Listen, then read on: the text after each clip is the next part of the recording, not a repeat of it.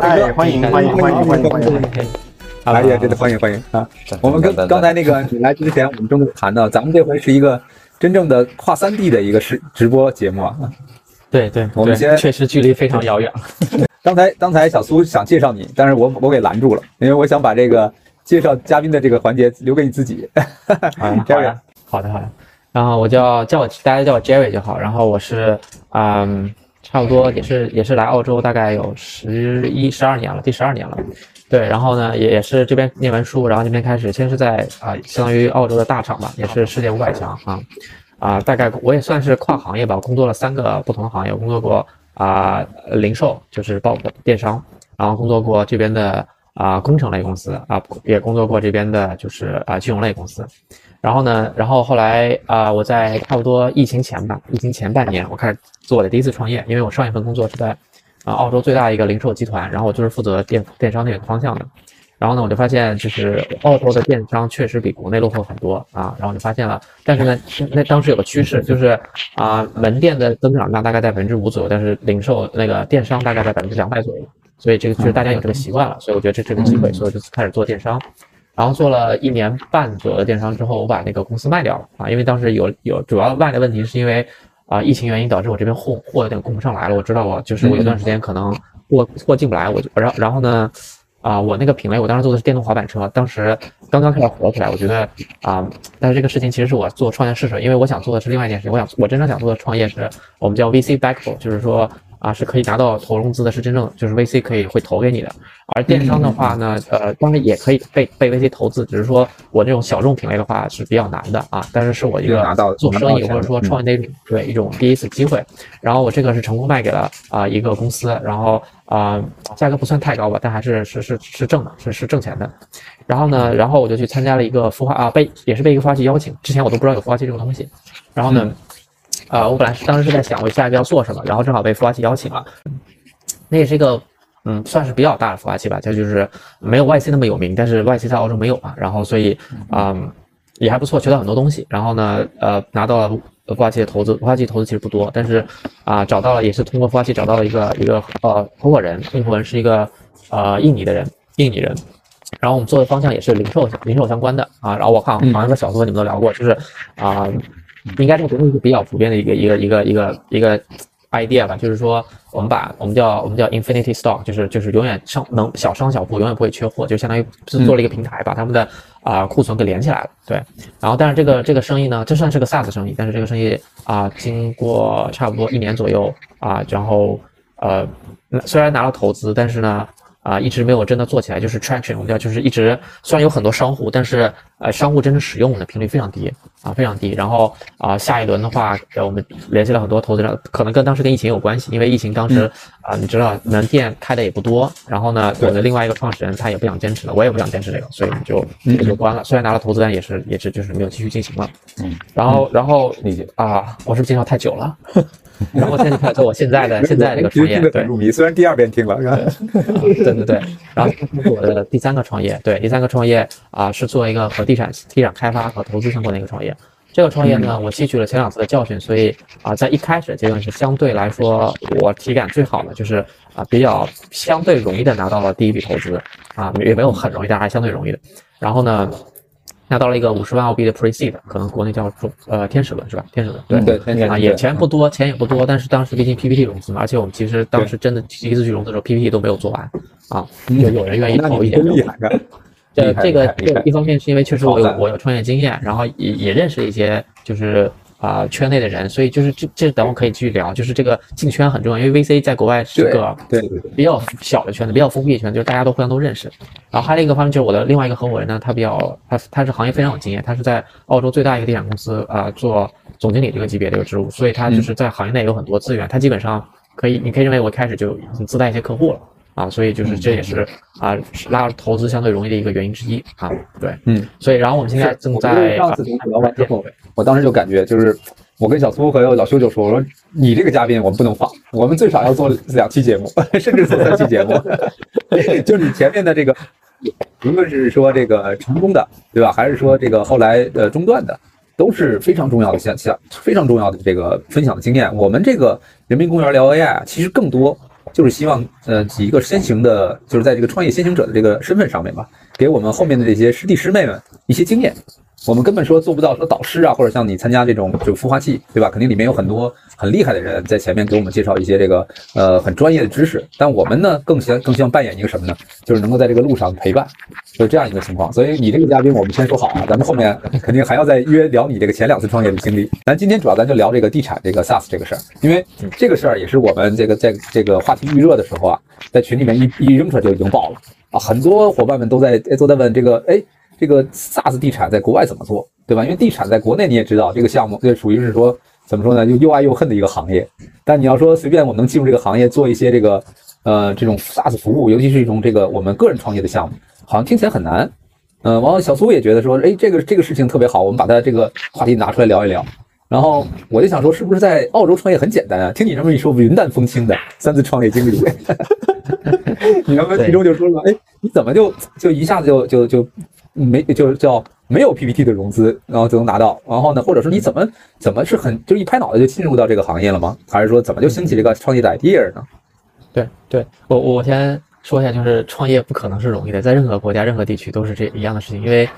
啊，我举个随便举个例子吧，就是说，可能大家觉得像澳洲啊，包包括加拿大这些移民国家可能比较比较轻松。实际上，如果你要创业，真的做一番大生意的话，都是非常困难。我可以举个例子，昨天我是四点睡的，晚半夜四点睡的，对，就是因为处理团队的一些事情。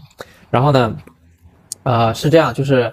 呃，我我们这次比较顺的原因，我觉得最重要是第一件事情就是，无论做什么事情，无论是创业，呃，就是做生意，还是说真的只是说可以拿投资这种创业，这件事情就是，其实本创业本质是你解决一个问题，所以你先需要找到这个找准问题，也就是我们说的痛点，就是说第一件事就是你这个痛痛点是是不是这个痛点不是说我今天突然感觉啊，我一拍脑袋，我觉得这地方有问题，然后这个痛点是需要经过深入调查、反复确认的一件事情，因为。如果痛点错的话，一开始错的话，你后面就算你比如你要投资，比如很多你可能做了很多，付出很多努力，付出很多时间，有可能都整个都是错误，根本就是这个东西根本就是不存在，是无法进行的。这是其实创业在国外吧，我看过一个统计，国外最创业失败第一的原因就是啊需求不存在，就是伪需求啊。一般来说完全不存在是可能是很难，是比较少。一般大多数情况，如果能持续一段时间，是是一个伪需求。伪需求意思就是说这个需求的强度不够大，对吧？就比如说举个例子说。啊，我记得国内当时有谁举例子说，国内有段时间是流行什么上门洗车这个东西，这个你可以认为就是一个不是那么强的需求。你说它有没有有需求，但是它没有强到可以成为一个啊单独的一个生意，对，这是这个问题。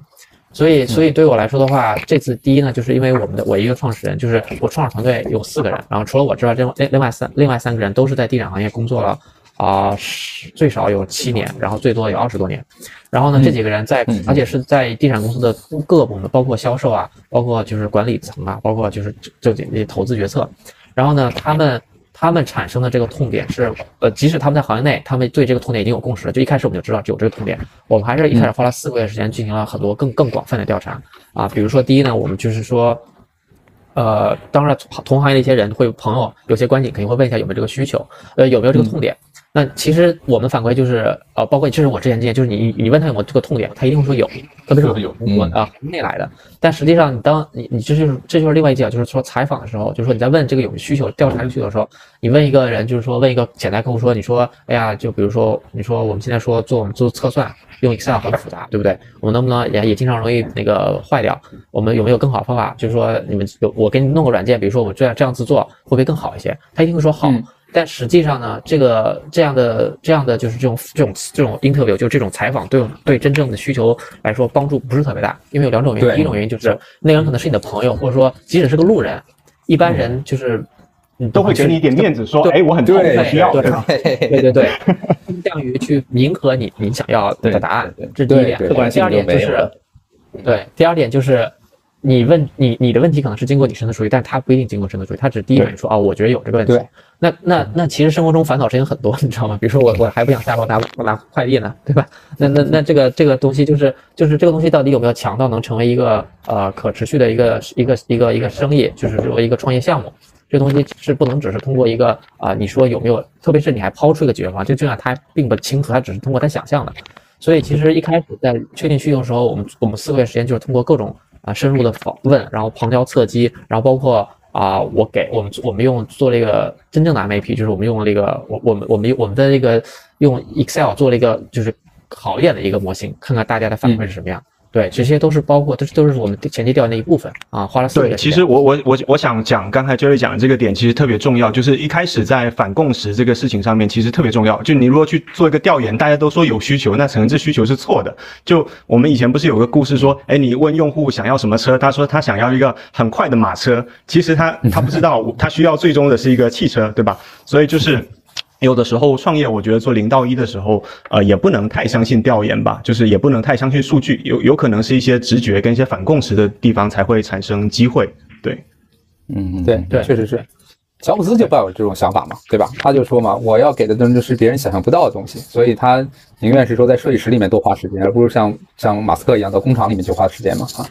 嗯，对，其实刚才讲的这个点，呃，我觉得从 Excel 这个点去讲，我觉得已经可以聊到就是中外创业的差异了。其实，在在国外，其实取代 Excel 这个事情本身是非常刚需的。但是上次我们直播也讲到了嘛，就是呃，在国内的话，也很多创业项目是取代 Excel，但是我们无奈我们的表哥表姐就是比 SaaS 还便宜嘛，所以你 你最后给他上了一堆系统以后，他发现一算，哎，我还是一个月请个几千块钱的表哥表姐还比你便宜，我为什么要 要给你上一大堆系统？对吧？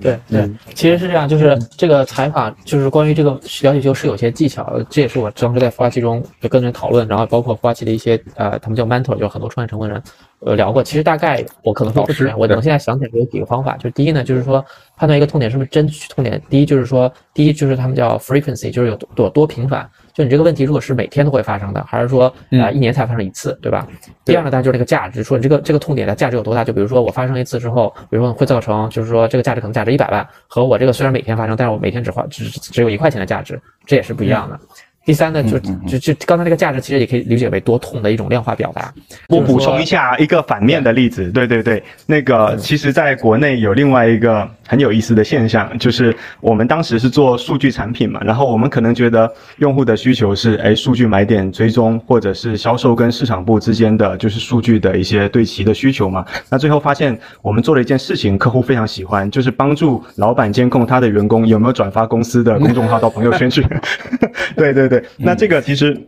我觉得在国外创业是不可想象这样的需求的。就就在国内国内的一些场景下，你可能做了一个数据产品，然后最后是帮助老板去管理员工员工员工的动态。就好比钉钉，你看它最大的一个刚需入口就是打卡，就签到。所以对对对对对对，所以就中外的创业 SaaS 差别，就是无论在做 MVP 做调研，还是在用户的心理上，其实差别还是蛮大的。一个是正着做，一个可能是要倒着做。嗯嗯嗯嗯，对对。刚才那个我看。大家有的这个听众说到这个表哥表姐的事儿啊，不太明白什么叫表哥表姐，小苏你得解释一下。做表格就是做表格的哥哥跟姐姐们，姐姐对 对，其实也就是说到就是专业人才的这个成呃这个用工成本嘛，对吧？海外确实是很贵的。呃，而且就是说，这种专业人才的话，可能对于这个呃福利的要求啊，各方面的情况都都比较高。但国内在这方面可能卷的比较厉害，所以咱这期的题目也是嘛，要不要到一起到澳洲去卷，在澳洲去创业，不用那么卷。对，呃，说回来，说回来，说说到需求这块，就是说，所以 Jerry，当当时你们四个人，所以就都是有有这方面的这个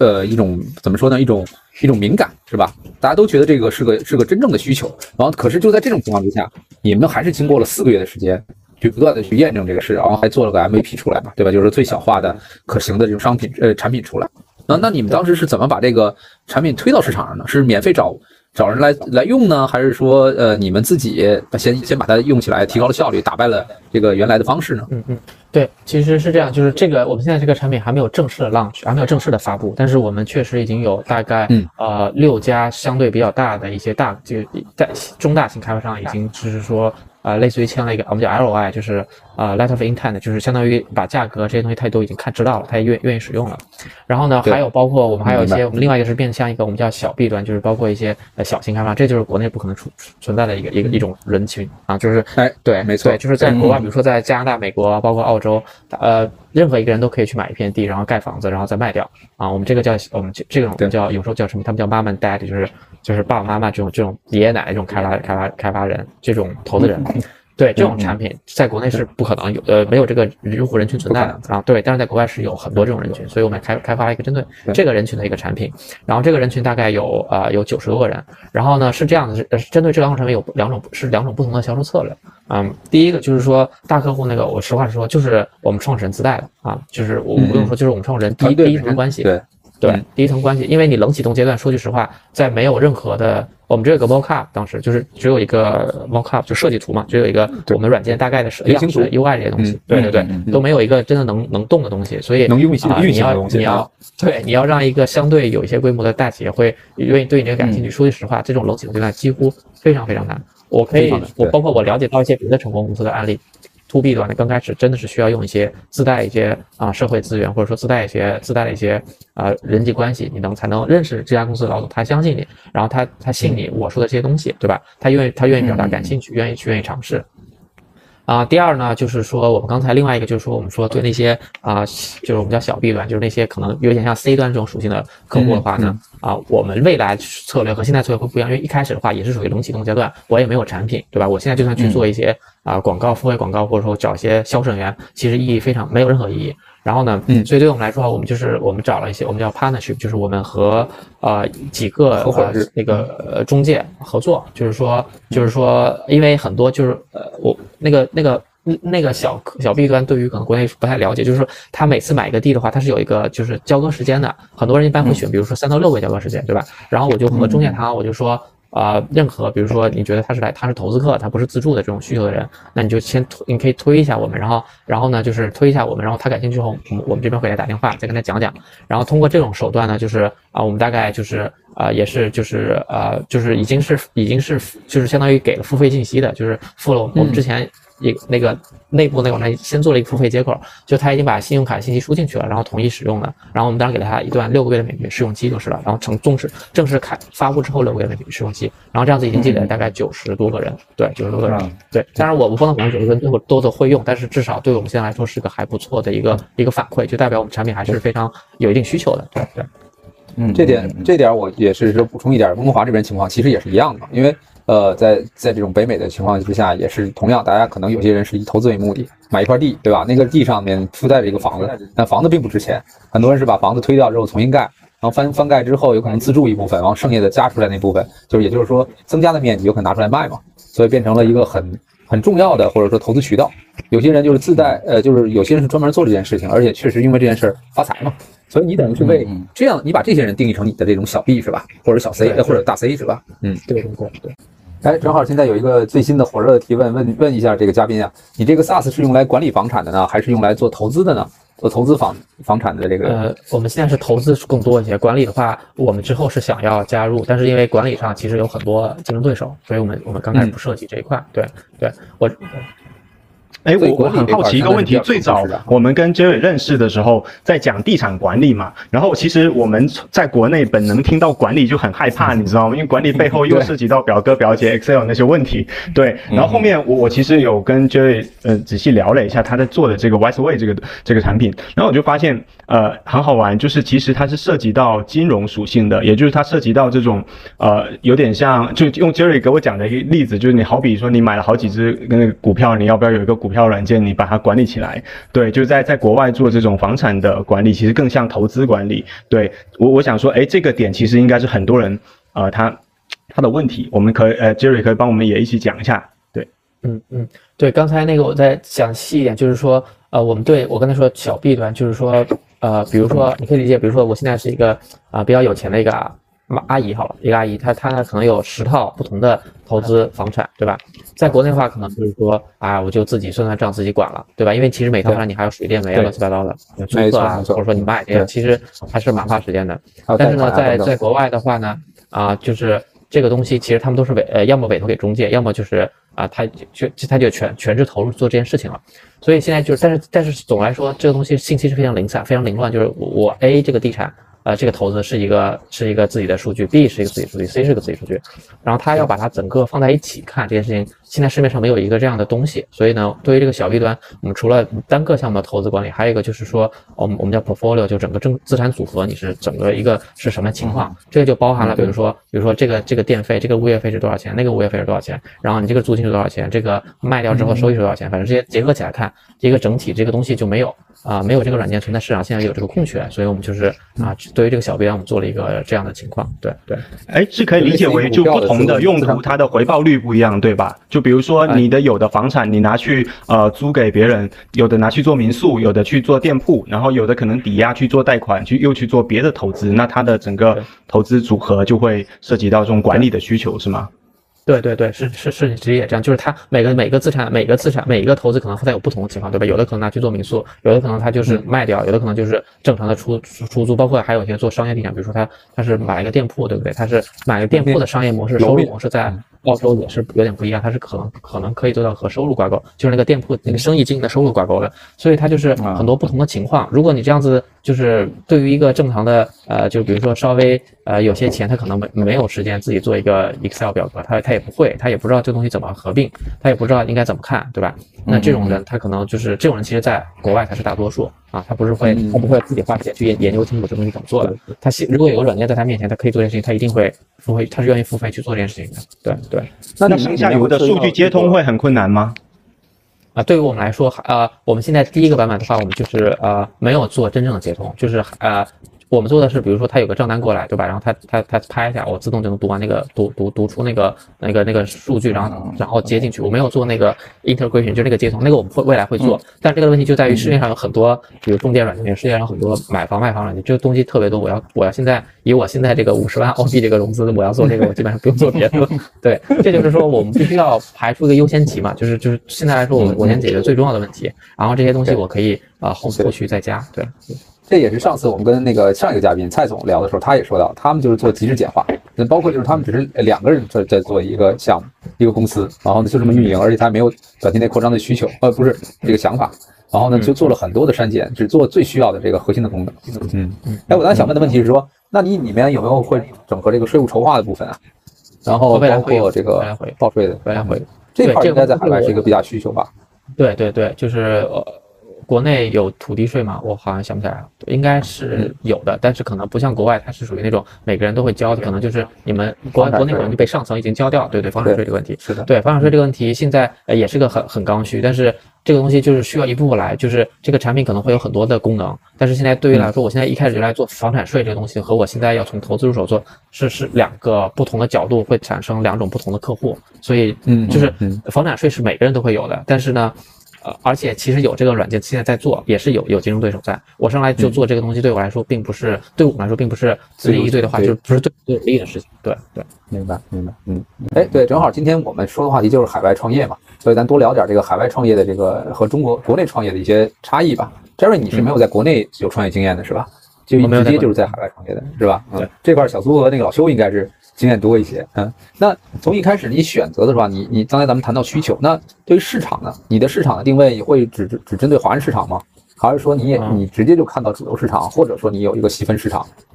对，呃，不会只针对华人市场，因为啊，首先如果你从呃，就换句话就是我现在想做的是一个就是可以被投资的，就我们叫 VC back，就是可以拉投拉融投融资这件事情，呃，只针对华人市场，无论你做什么。做什么创业，其实只针对华人市场是可以赚钱的，但是华人市场毕竟在国外还是属于少数啊。你可以说华人在加拿大、在澳洲人很多，对不对？但是还是少数。如果你只针对一个小少数的话，其实并不是一个呃，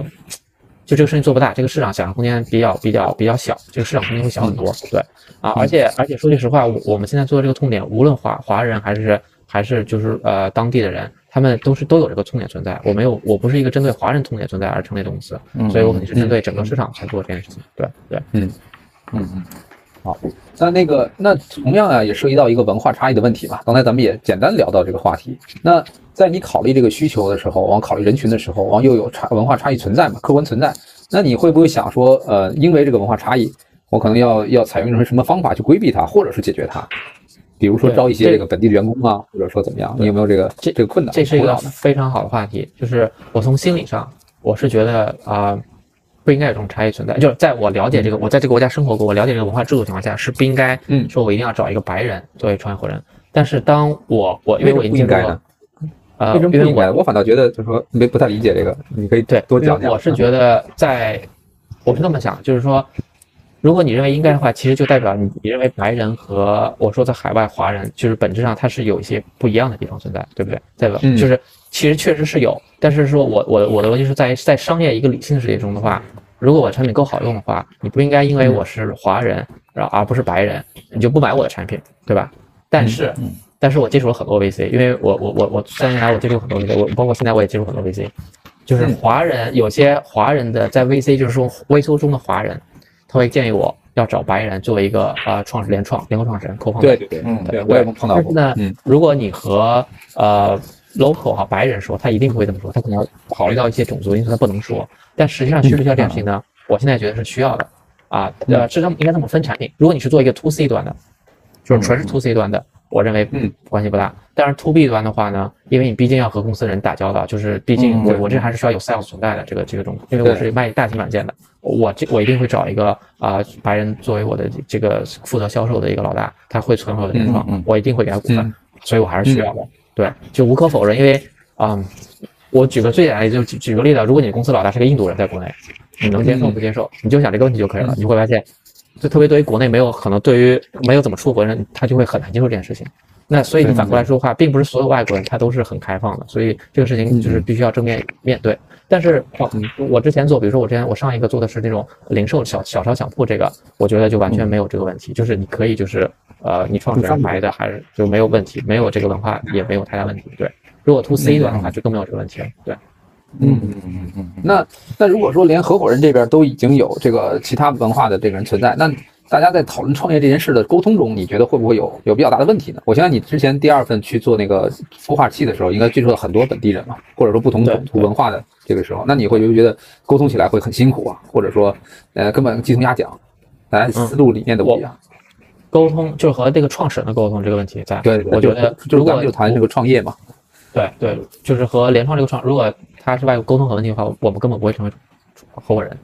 就无论是从我这角度还是从他角，其实都不会成为合伙人。对，如果是你们两个是属于真正要真正要做这个创业这件事情的话，所以其实这个问题如果一开始就存在，这个这个就根本不就不会有这件事情发生所以其实对对对，但是确实呃文化上做事上是有些差异的，这个是需要一些呃互相的习惯和适应吧。对，明白。哎，那我其实也蛮好奇的，就是因为我是做技术的哈，其实我们从技术人的角度来讲，跟商业的这个合伙人也是有很多的这个冲突的，就是老是合不到一起。因为大部分，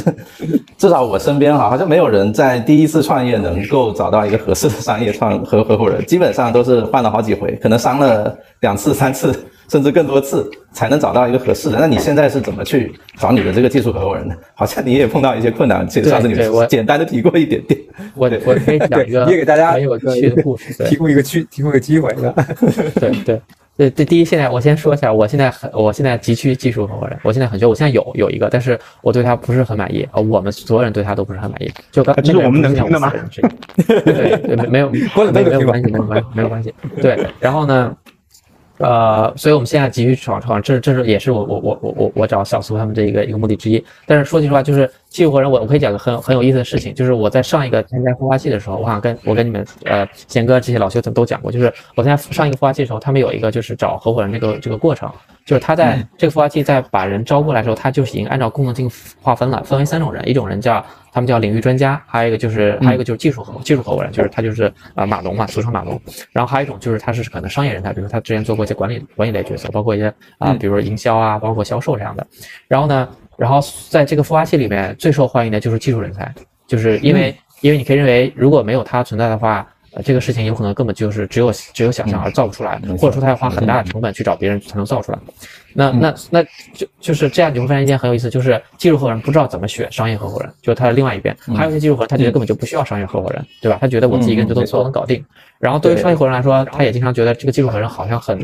呃，很执拗，很难沟通。就是我跟你说一件事情，你总说我觉得不是这样，然后对吧？就是我可能已经经过我的经验，我我去这样调研，但是他他从他角度觉得我就是不这样，我觉得不同意，然后他就在产品上就有很多呃纷争。所以从我的角度来讲的话，这个是真的是一件很难的事情。但我觉得对于大多数技术合伙人来说，我觉得他们首先，我觉得他们应该要承认一件事情，就是就是一个创业公司成不成功的最重要因素。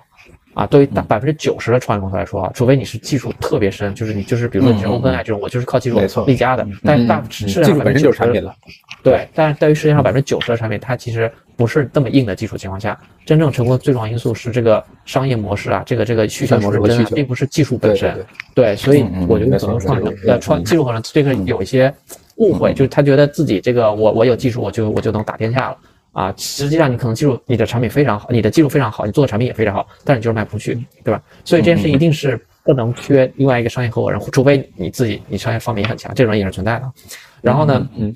然后呢，第二件事情就是说，对于商业合伙人来说，就是对于那个没有技非技术背景的合伙人来说。他其实有时候就是，我觉得他应该要了解到，就是理解从事技术合伙人他的出发角度，因为他可能是从技术本身、从产品开发角度来进行进进行一些对话，所以有时候两边其实会有一些这个，就是就是呃沟这个矛盾对代沟吧，代沟吧，就立场沟通上的立场的不同，对对对对对对对。然后呢，所以说找到一个价值观，然后又比较合得来的技术合伙人，其实真的是一件非常难的事情啊，非常顺利。哎，我我补充一个哈，就是很多像 Jerry 刚才讲的一些孵化器哈，包括像一些大公司的内部创业吧，或者是一些明星团队出来创业的话，它其实都是做这种物理的拼接，就是呃人为的把技术合伙人、商业合伙人、合伙人或者是等呃运营合伙人、操盘手啊等等，就拼成一个超豪华的团队。但是我们去看很多这种超豪华的团队，啊，其实很多都做得不太好，因为王不见王嘛，对吧？或者是说呃文人相亲，对不对？很容易出现这样的问题。所以我后面也也在想说，其实可能化学的反应是更重要的，会比。这种物理拼接啊，可能会会更好。就我我会更看重，比如说我们创业的时候会更看重就化学反应，可能不是说呃你要求某某某个人某一个方面一定是个大牛或怎么样，但至少至少我跟老修我们现在的团队的构成，大部分的人都是多面手，就是呃比如像老修他又做过技术，也做过产品，然后后面还自己做过运营，对，类似我们都是找的很多是这样的一些跨界的一些伙伴来一起做事情，对，这也是我们自己的一些经验。对。而而且我觉得还有一个经验，我觉得是所有人都可以参考的，可能可能呃，包括杰瑞一样，就是多想一想。就我们在想的时候是说尽量找熟人，就就就这么三个字，找熟人。就是可能我自己身边没有，但是我破不了圈嘛，我自己都搞技术的，我要搞个商业的，我其实挺难的。就是说为什么我会可能从从技术做到可能产品再做到运营，就我在想说从过程中我会结识不同的圈子的人，虽然圈层破的没有那么快。但是就是在这个过程中间结识到了一些一点人之后，我会知道通过他们的熟人来给我介绍一个你们觉得靠谱的人给我。就是，但我我我实际上实际上是经过这样的一个过程，包括现在我跟小苏在一起也是这样。我们中间有一个技术总监，他原来是我原来的同事，他一直告诉我小苏这边还可以。啊，然后这个事情可以试一试。那然后第二个事情就是找了熟人之后，第二个是最好能工作一段时间。就我我我我们一般来说是，我们现在在前一家公司自己有一起工作了差不多三年多的时间。那然后其实在自后面再创业的时候就会比较顺利。那我觉得说像这个有找了熟人，然后有一起工作过。那再次就是说至少是我们中间那个介绍的那个人有跟他一起工作过。然后我们现在其实其他一共有五呃六个合伙人，其实我们每每个都是这样的关系，就算不是直接工作过，也间接工作过多年，然后再在一起，好像基本上。经过各种风浪，看起来还可以。这个是我们现在。但是这个我要补充一下，补充一下啊，就是这个不不不不能作为呃各位的参考，因为呃我我们团队的情况会比较特殊。对，那我我们其实创业的时候，第一条原则找人的原则，第一条就找熟人啊，一一定是一度人脉或者是二度人脉的这样的关系，或者至少直接间接在一起工作过啊。因为为什么？呃，首先我们没有去做融资嘛，然后第二个我们其实是。呃，相当于是说试错的成本是非常高的，就我们不能就是一上来就做了一个错的方向，把事情给做错了。就因为花的都是自己的钱，所以我们招招人的时候，第一条原则就是找熟人，没有任何的磨合成本，一上来就干。所以这个是背景，也给大家讲一下，不能作为参考哈。对，对对，仅供参考，不要误导了小朋友。对对对，不要误导，不要误导。金科玉律，但是是一条路吧，就是在没什么办法的，因为我我知道我们听众里面可能蛮多做技术的，那技术的破圈挺不容易。我可能上一期有讲过。头两次去创业的时候，都是合伙人找错了，然后自己就都没做好，就都没做成功，是这样的。对我上次也分享过嘛，就是我们也换了好几次 CTO，然后这个被伤了很多次之后，我觉得小苏当时提出了一个很好的话题，当然这个话题可能不是今天主题了，就是说一帮精英的团队在一起，不见得真能做出一场漂亮的战役来或者战斗来，可能最后是一个什么呢？是一个草台班子，然后最后成了，对吧？当然中国历史上也不缺这样的例子，所以我的感觉是什么样的？我的感觉就是说，首先不在于是说在一起工作多久。或者说在一起，这个就是说有多高的这个背景，我觉得更重要是什么？是对一个需求，大家有特别迫切的想法，而且这些想法在经过几次的碰撞之后呢，对这个需求本身，大家都有这个独立完成的意愿。像比如说之前我的合伙就是，就是我也有这个想法，他也有这个想法，但是都有一种很牛气的这个心态，就是什么呢？就是即使我不跟你合伙，我也要自己去干这个事。在这个前提之下，我们又在一起合伙了，然后这就觉得这个事儿肯定成了。当然了，最后成没成靠天意，也加上也加上看一些运气。但是如果没有这种气势的话，我觉得最好别创业。还是去找个合适的公司或者好的平台去去发挥自己的价值更更好。因为毕竟对，就是不要用好牌面去给自己心里面去找那种安全感。我觉得往往越好的牌嗯面，拿出来越漂亮的 PPT，越越完备的这种思维逻辑跟这种商业模式，其实越危险。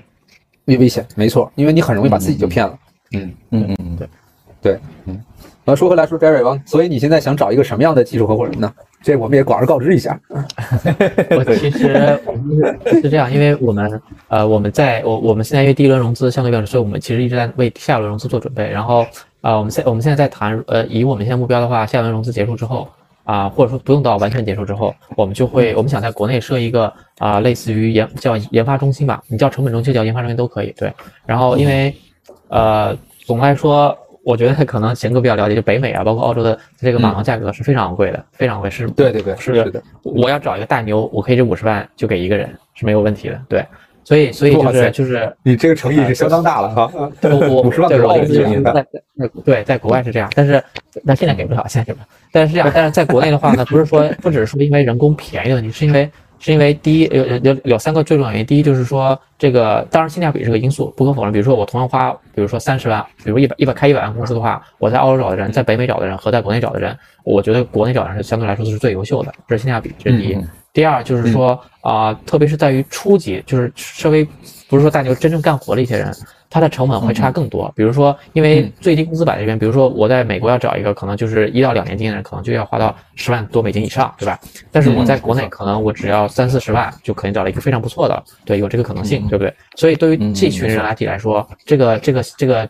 这个优势在国内大太多了啊！这从成本选择面不一样，技术不一样，对选择技术是完全不一样的。对对对对。刚才先哥说，另外一个就是我想说，就是我在澳洲选的范围特别少，就是我能选到比较不错的人，这个选择空间太少了。但我在国内有非常多的人才可以供我选择，就从人才角度考虑。啊，第三呢，就是说是从这个配合角度来考虑，因为啊，中国人不论在哪个国家，就是确实就是说我们可能国内叫卷，但是我是说我说的是这个效率的问题。比如说像我们，我们公司不崇尚说一定要加班，特别是对于正常的一些，呃我现在我现在团队一些人，我都我就是开发那些人，我都我我不要求他们加班，周末是一定会空出来，对于他们来说，但是创始人可能一直在上班，对吧？但是我的我的意思说，我比如说同样花八个小时的澳洲人的效率啊，加上我 了解哈，是对，和和国内的八个小时，他干的事情是不一样的，你知道吗？这个效率上会高很多啊。然后还有一点就是沟通，就是说，嗯，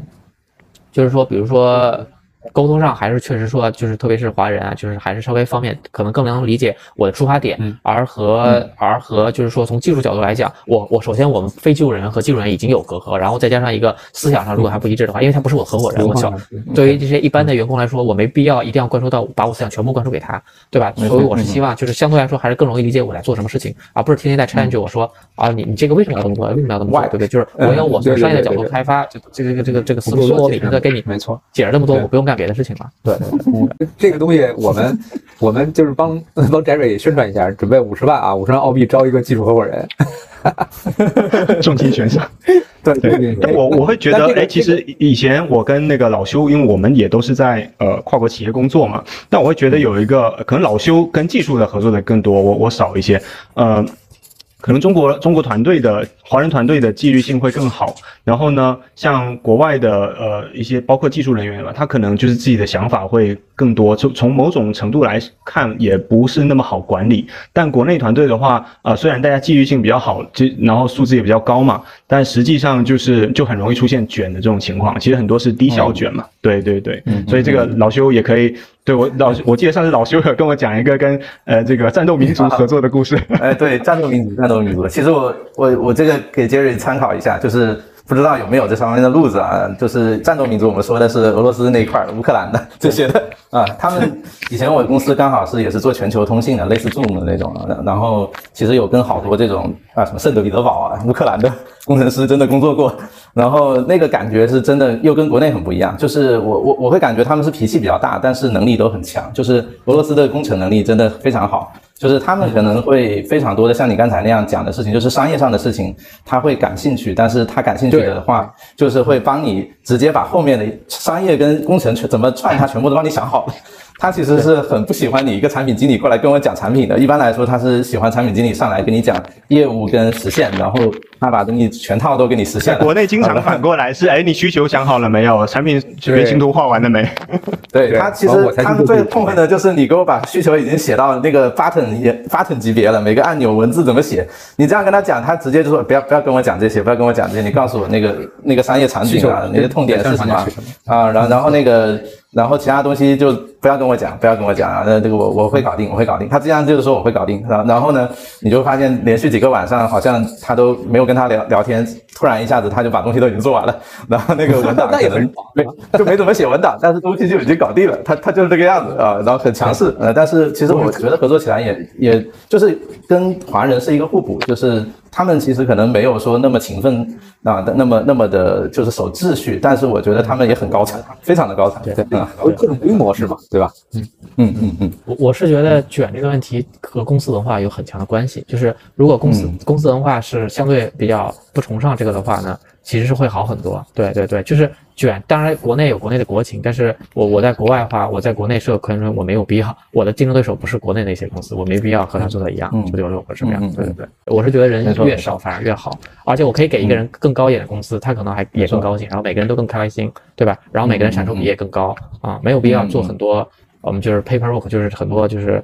比如说，就不不必要的一些行政类的一些东西，对对，嗯嗯嗯。其实我觉得卷可能更多是文化上需要一种服从吧。实际上你做了多少工作，我觉得大家心知肚明嘛。你在办公室里面加班到九点的时候，你在干什么？我觉得这个其实大家心知肚明，对不对？那更多我是觉得从文化上，他是想要呃去测试一种服从性的测测试，呃，比如说。呃，我经常会讲，你像呃帝国主义，呃就是资本主义这么多年了，对吧？验证了这么多剥削劳动人民的方法，最后你会发现，你看在外资外资企业在国内，加班都要提申请，对不对？加班费照给你算，对吧？那如果工作做不完，你去加班，那是因为你能力的问题。他给你 PUA 的已经特别好了，对。哎，不过刚才对 Jerry 那个话题，就是关于团队规模那个，我我提点不同的意见，不同的想法。嗯，这么可以这么讲，就因为我曾经在创业公司，我们有两百多人嘛，然后就是真的是一个一个招进来的。然后后来我那个在在创在在的公司有这个好几百人，我觉得是这样，就是说不在于团队规模大小，而在于效率吧。就效率的话，其实体就我觉得更重要是沟通。就如果一个团队沟通效率很高，那团队再大也不怕。就大家可以就像军队一样嘛，对吧？你人多，你可能大家整齐，然后呢攻击力更强，对吧？不容易被被被被那个随便团灭掉。但如果说一个这个小团队，如果大家就像一个宿舍四个人，然后建了那个六个微信群，这种情况的话，那 这这这这人再少，你也不可能说战有什么战斗力可言。所以我觉得这倒不是说在于人数上，更在于就是说这个公司整个的文化和机制。我特别同意魏征斋日说，就是一个公司的文化决定它卷不卷，决定它这个气质，可能创始人就决定这个产品本身。这这是我个人的一点小看法。对对，其实就是创始人要不要去找安全感？你觉得你下班看到大家灯火通明，然后你特别安心，觉得员工特特别努力，那可以啊，我觉得你 可以让大家卷。对对，那如果你觉得说不用啊，我们大家五点半六点就可以下班了，反正我工作做完了，八个小时我尽力了，那也也可以。对我觉得是不同的选择，它不一定有对错，但是我觉得更多是说，其实作作为创始人吧，或者我们自己自己管管理者吧，我我觉得还是你自己有没有信心的问题。你你有自信，你不用担心这些问题。嗯嗯嗯嗯，对我想说的是人才密度的问题，就是我我们的策略就是说，我宁愿可能比如说我稍微比市场稍微贵一点点，但我知道这个人可能比市场好很多，就是我们讲究的是叫人才密度，就是这个嗯嗯嗯，就是这每个人都很优秀，对吧？我可能一个人可以顶别人正常一点五个人，就是这是这种是，而且因为因为其实人我说人少是说。啊，没很多岗位不没有必要，就是尽量精简，然后真正有有这个岗位的人都是真的是能干事能干事情的人，而且这样子也能减少沟通效率，就沟通的问题也能减少一些。对，嗯嗯嗯，其实这个我我觉得啊，就今天聊的话题很就是我觉得挺挺有意思，而且真的是聊嗨了。然后只不过有一个有一个嘉宾叫欧。欧威廉吧，啊，他在问，就是说，那 AI 用在哪儿？我们 毕竟说是到爱欧洲去做，哎，创业了，对吧？说了半天，这个词儿都没提。我们学了介绍这个，对，前面。我觉得可以接着刚才咱们刚才咱这个话题聊啊，就是说沟通嘛，对吧？如果说人，比如说我，我有一个特别好用的人，然后大家合伙做的很开心，但你随时不知道这个人会出现什么问题，或者说出出现什么状况，他可能因为自己想创业了走了，或者他对这个这个这个东西没兴趣了。但是如果说 AI 会不会在技术上面对对这个整个的这个系统的稳定性做一个补充啊？或者说 Jerry 你是怎么想这个你现在创业这个项目对 AI 的应用的？嗯我我觉得 AI 这个，我首先我很相信这个 AI，因为我我在我当时第一次加入 VC 就是所谓孵化技术是是 Web 三点零时代，我当时一点都不信啊，我是真的不信。我知道很多人相信，但是他挣钱可以，但是我不是很相信他那个理念。但是每个人有每个人看法，但是 AI 我是非常相信，而且我跟很多啊真正的大牛聊过 AI 技术领域，他们都觉得。这个到了那个点了，就是到了那个应用普遍开放，就百花，就是以前有应用互联网、移动互联网很多那个 A P P 的时代，现在就是 A I 时代、A P P 时代，这应该是开始了，这是我们相信。第二呢，就是 A I 这它其实是个呃，它是个基础设施或是个工具，该有需求还是会有，不会因为有了 A I 就是产生新的需求。你是说加 A I 跟那个 A I 原生的问题吗？对对对对对，但是 AI 有可能，因为比如说它把很多成本降低之后，有可能会让一些弱需求变成强需求，这是有可能，对吧？举个例子哈，比如说比如说做视频，现在有很多什么 Runway 乱七八糟，对吧？很多人可能以前他就很讨厌做，因为视频太花时间了。这个东西，如果你现在做一个更好的，比如说啊，类似于这个什么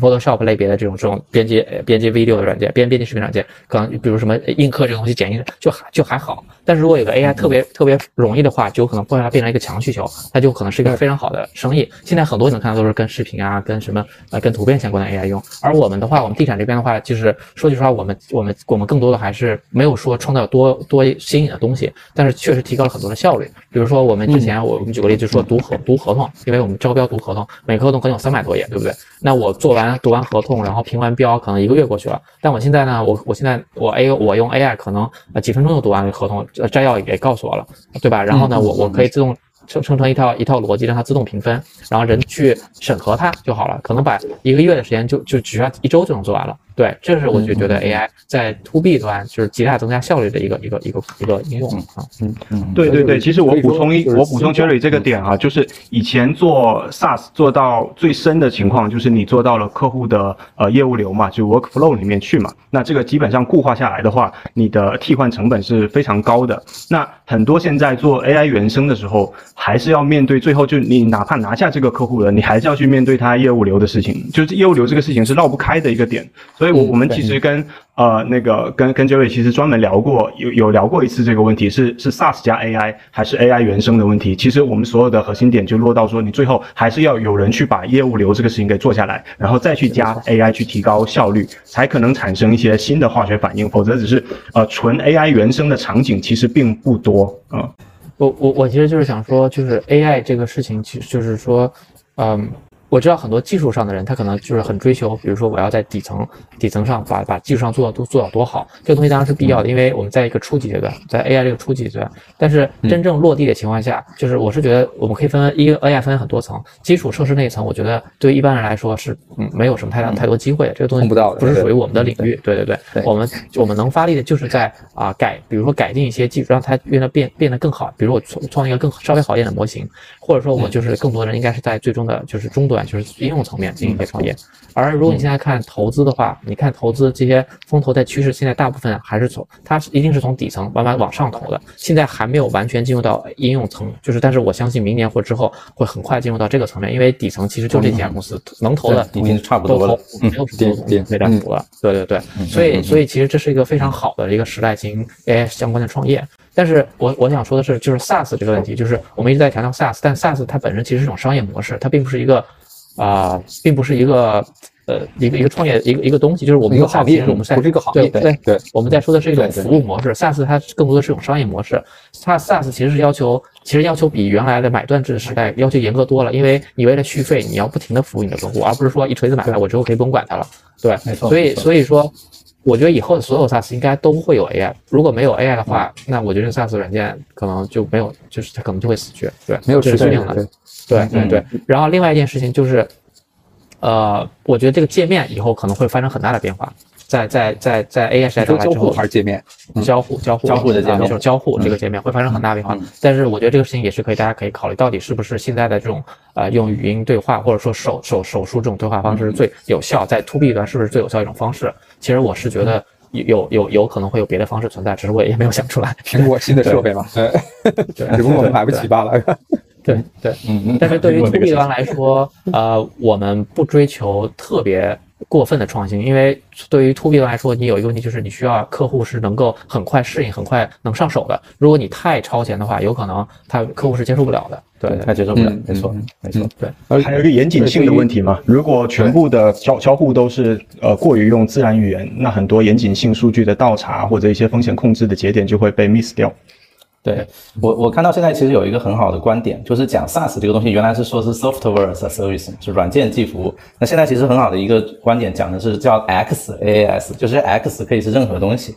也就是说，它这个商业模式其实是我们交付的早就不再是一个软件了，其实往往是说我们关键的是后面那个 as a service 是一个服务，也就是刚才 Jerry 你提的是这个持续的服务。那我们在这个持续服务过程中，可能交付的有软件、有硬件、有有 AI 处理什么助手辅助，不管是什么样的东西，但我觉得最后它还是这个模式，就是你关键是融入到那个服务里面。如果不是在这个服务里面，其实 AI 它就没有办法真正的帮到这个这个人。然后我聊到这个，刚好就想补充到，就是说，也不知道 Jerry 你你那边的开发，他们会每个人都会去用 GitHub 的 Copilot 吗？呃，我我我开发团队他们都基本都会去看一下，应该都会特别是有一些用了新的问题都会去搜搜一下。对对。OK OK OK，那我那那其实我我我觉得说 AI 还在哪里用，我想补补充一下这个问题，因为刚才有有有小伙伴问嘛，就是呃其实可能还有一个很重要的，呃一个是我们在研发这边有用的，就咱们就不多说了，效率至少提升百分之五十，可能到一倍都有可能，更多 OK，更多因为它。对，因为它已经是一个你可以绝对编程的一个人啊，没用过的强烈推荐。那我们现在最近其实，在国内的一个感受就是，我们其实的 AI 对所有的商家，就刚才你讲，其实一般商家不理解你 AI 干嘛，但是我们跟他说，我用 AI 替代你的人，让你你这个人一个月要六千块，我们给你三千，你要不要？然后哇，这大家都觉得可以，都不用了解你这个事情，你这 AI 能干啥？都不了解，就是说，哎，这这个东西我就是感兴趣，我就是想了解，你要搞出来，我就我就想用。其实这这个事情可能是一个很大的一个差别，有跟刚才那个表哥表姐也有点关联的，就是大家在想的是说，我靠，能比表哥表姐更便宜，那这个事情我还是要干的。那这那这个东西其实就是也也是一个蛮大的差距，就好像我们比如说我们原来是做我们前两年三年都是做营销出身的嘛，那我们相当于把 Salesforce 啊这个 HubSpot 这些本身在呃全国全球做的是 email 的这个 marketing。英镑的这块呢有个 marking，那我们把它在国内就是做成装用微信装进去，把把把 email 换成微信，其他背后其实还是硅谷的那套海盗模型啊，各种模型，把它这整套东西做一遍，然后什么时候客户该维护都还是做打标签、做推送，这些事情还是一样的。那那这些东西的话，其实我们拿这些理念去跟商家讲是没有办法听懂的，但他最后一说，哎，我那个运营小妹可以少请一两个，只要有一个运营经理或者一个运营总监加上你的 AI 可以干啊，那这个事情可以可以可以，我们可以多聊一下。这这个我觉得说可能也是一个呃非常直接的，就是说 AI 的一个应用。我我觉得这个是在在国内的情况啊，就是可能跟国外不太一样，但是应该也是一个很好的路子。对，这个是一个很很很好的一个反差，就是我们可能觉得帮客户做生意增长是一个创业的方向，结果我们这么去做了，客户也点头如捣蒜，没错。但是就像刚才 就会讲，就是他为什么不采用？那最后你会发现说，哦，那可能背后还是这一套东西，但是前端你给他一个数字员工去帮他维护社群，呃，去帮他做这种呃拉新促活，去帮他维护客户或者做一些简单的接待，他会觉得，哎，我原本请一个请一个客服一个月要八千，要一个月要一万，那我可能只要用他一半的成本，能够做他百分之七十的工作，我觉得特别划算。其实之前大家国内对 SaaS 啊等等整个创业过于悲观，我觉得这个点也不难。其实从我们自己的实践来讲，呃，只只要你 SaaS 的成本能够跑赢人工，我觉得只要跑赢人工，人工这个事情就可以做。那很多情况下是我们过去的 SaaS 并没有把让它的成本并没有跑赢人工，我觉得点在这里。没错，对。对对对嗯对对，是的，不过我对刚才我想回回溯一下刚才 Jerry 说的那个关于做 to B 端需求不能跑太超前，我觉得我特别同意这一点。就是好多时候嗯我们为了一个事情去创业，然后可是呢这个事情确实有价值，但这个价值不如现在这个时点要用的，或者说不能够直接给给现在的用户带来一个降本或者增效的一种一种一种优势，那这个事情本身很难存活下来啊、你可能都活不到明天，我活不到后天，对吧？嗯，然后今天你都都都都都不知道这顿饭在哪儿吃呢。所以我觉得也是给咱们创业的小伙伴吧提个醒，千万不要就是过分的关注自己的这个想法，可能更多的是说要要真的去了解真实的世界、真真实市场。就像刚才 Jerry 提的，就是有了四个合伙人共同想一个需求的时候，还需要四个月的时间去那个去把这个事情要真真正正的跑清楚，然后把真正的市场需求玩玩明白。嗯。这个今天今天咱们这个时间已经不少了，本来的预期时间是说能一个小时，这一聊嗨了之后，觉得这一小时过得就是巨快 飞快，嗯，但是还有几个话题没聊到啊，我也给下期下一次我们预约 Jerry 的时候做一个预告。第一个呢，我们还想聊一聊这个 Jerry 前两次创业的经验，对吧？尤其是第一次怎么就顺利的上岸，然后让自己实现了这个 第一桶金的收集，然后第二次为什么又在第一次创业的经验之上还能够出现中途终终止这种情况，我特别感兴趣这个话题，嗯，然后呢，另外就是关于这个对关于地产和 AI 这个结合，尤其是。在海外地产，对吧？做投资，我觉得可能很多未来想到国外去生活的朋友，也很想了解这个这样一种生就这样一种投资方式吧。然后包包括这个创业项目，最最重要的就是 Jerry 还要继续招人嘛，还要继续修江若渴的找到自己的技术合伙人，所以。下一期不止这几个话题，肯定还会有更多的需求出来。因为我已经知道咱们群群里面开始有一些嘉宾提出这个下一期聊的这些一些想法了。嗯，老邱，你最后一个机会留给你吧。你如果你啊，就作为技术人员，如果你现在不是跟我们一起来做这，你会不会想加入 Gary 的团队啊？哎，我非常代表技术，我我很想多聊一聊。好，那那个后面大家要是有你的朋友们有这个兴趣，可以直接联系我们，对吧？完我们也可以，我们很。我们很乐于做这个 AI 红娘，很乐于就是希望通过人民公园聊 AI 说 AI 这个事情，让更多的这个朋友们走到一起。嗯嗯嗯嗯，必须的。其实我们已经有不少朋友已经在问了，回头我们接。那你那你替 Jerry 把好关啊。好，感谢 Jerry，再次感谢，感谢感谢。好，好，那大家期待一下下一次感谢能太平让我们直播。